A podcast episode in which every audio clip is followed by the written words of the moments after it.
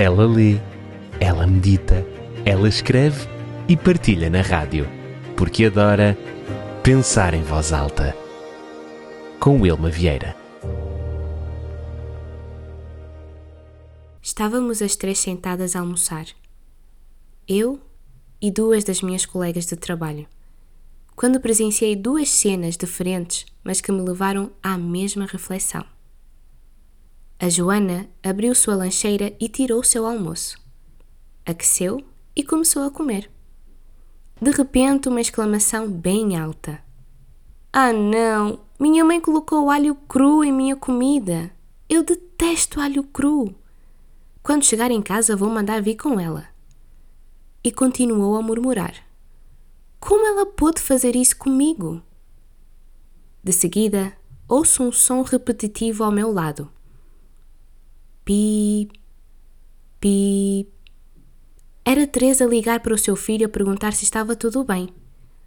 Algo que ela fazia todos os dias à hora do almoço. Devido à altura do som, não pude deixar de perceber o teor da conversa. Então, filho, tudo bem? Sim. Já almoçaste? Sim. Já tomaste o comprimido? Sim. Então, está bem. Tchau. Até logo. Tchau. Depois de presenciar aquilo, meus pensamentos foram: quem me dera que a minha mãe colocasse alho cru em meu almoço.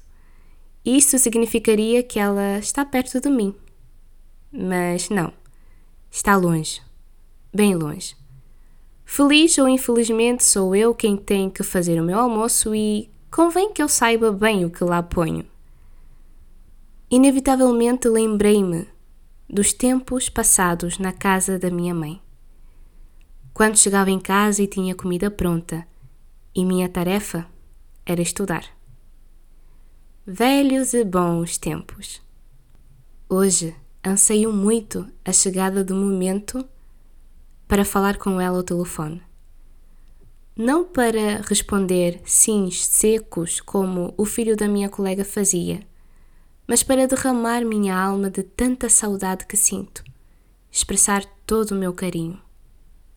Pois é, os privilégios têm hora marcada para chegar e para partir também. E nós, tão distraídos, nem nos apercebemos. O ser humano só dá valor às coisas quando as perde.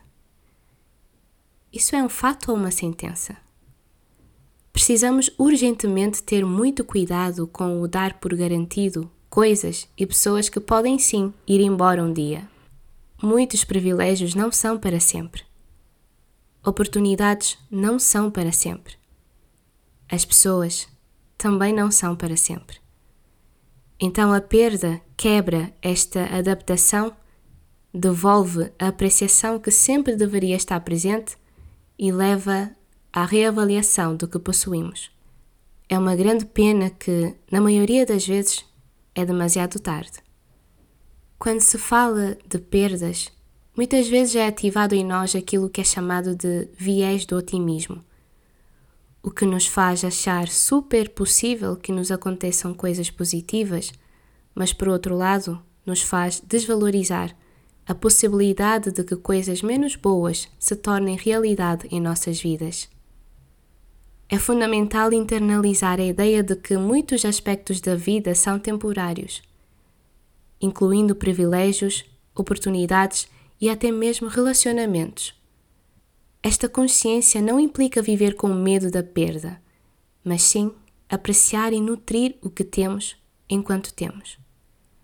A verdadeira sabedoria reside em encontrar o equilíbrio entre a expectativa positiva e a conscientização realista da impermanência, permitindo-nos viver de maneira mais plena e consciente.